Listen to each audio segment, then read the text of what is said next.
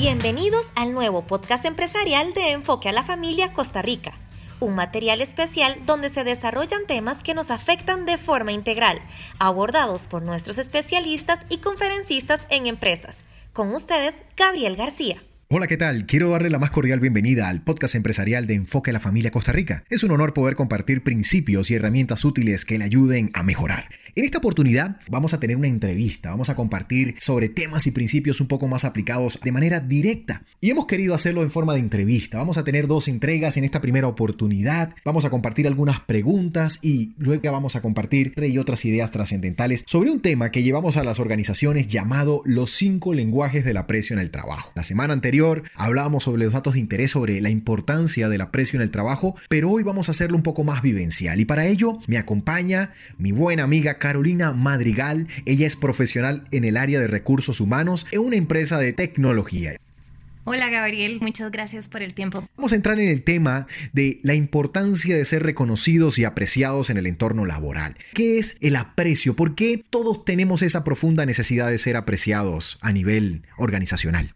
Bueno, por supuesto que todos necesitamos tanto recibir como dar a otros de nuestros compañeros el reconocimiento de lo que están haciendo. A las personas les encanta saber que van por buen camino, que lo están haciendo bien y también recibir retroalimentación de lo que están haciendo. Entonces es algo muy importante para poder sentir que estamos generando valor en el lugar donde estamos. Las personas ahorita están buscando muchísimo el propósito dentro de su lugar de trabajo. Entonces los lenguajes del aprecio en el trabajo son los que nos permiten tener este combustible para hacer lo que hacemos día con día. Es interesante ver que todos nacemos con un diseño y ese diseño habla de nuestra necesidad profunda de ser reconocidos. Cada quien tiene un lenguaje de dar y recibir aprecio y espera darlo, pero también espera recibirlo. Y en el entorno laboral en donde pasamos más del 60% de nuestra vida activa, esperamos poder desarrollarlo de esa manera. Ahora, ¿cómo el no tener ese combustible ideal puede hacer que tu motivación y muchas veces tus deseos de alcanzar el éxito y los logros organizacionales se puedan ver afectados? ¿Cómo afecta la falta de reconocimiento? En el entorno laboral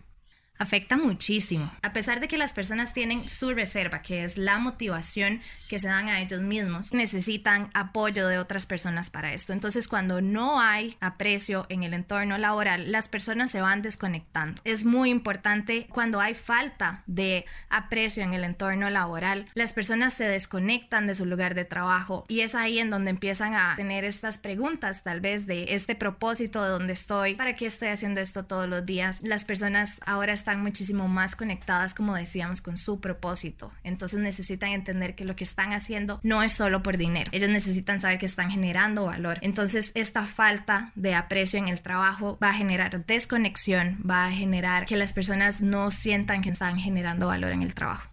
Eso es importante. La mayoría de las personas no cambia de trabajo por un tema solamente económico. Es más, es la segunda, la principal causa por la cual una persona cambia de trabajo es por un tema de reconocimiento, de carencia de ese reconocimiento. Por eso las personas optan buscar otra opción y siempre cuando llegan a otro lugar se sienten motivadas en un principio, pero luego cuando se dan cuenta que su tanque de reconocimiento, su tanque emocional se va viendo cada vez va menos, eh, eso le afecta profundamente y terminan saltando. Entonces no queremos ser personas que vayan saltando de un lugar a otro, sino personas personas que sientan que lo que hacen es significativo para ellos y también para las personas que le rodean. Por eso es tan importante. Ahora, ya hemos hablado un poco de esa carencia, pero hablemos de la parte positiva. ¿Cuál es el beneficio que se genera cuando yo invierto en reconocimiento y aprecio?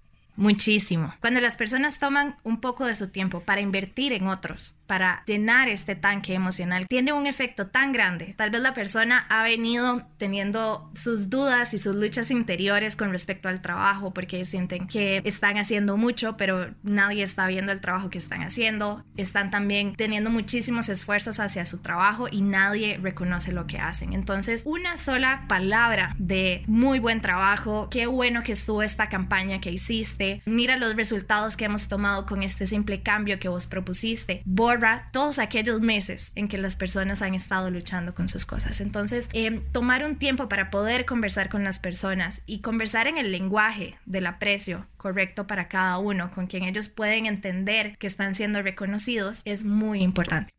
Le añadiría un beneficio adicional. Los estudios dicen que la mayoría de los empleados renuncian a su organización, no lo hacen por solo temas económicos, sino por motivos de naturaleza psicológica, como no sentir confianza, crecimiento, apoyo, afirmación por parte de sus supervisores. Es más, si tú quieres retener personas de calidad, recuerda que tienes que transmitirle reconocimiento de manera específica. Por eso aquí es tan importante saber cuál es el lenguaje de reconocimiento de esa persona. Pero creo que eso vamos a dejarlo para la próxima entrevista donde continuaremos hablando con Carolina Madrigal, quien es experta en temas de reconocimiento y aprecio en su lugar de trabajo como profesional en el área de recursos humanos, en el área tecnológica. Todos necesitamos ser apreciados, todos necesitamos reconocimiento en nuestro entorno laboral y lo primero que tenemos que hacer es identificar cuál es mi lenguaje para dar y recibir reconocimiento. No me queda más que decirle que continúe creciendo junto a nosotros acá desde Enfoque a la Familia, Costa Rica y este podcast empresarial.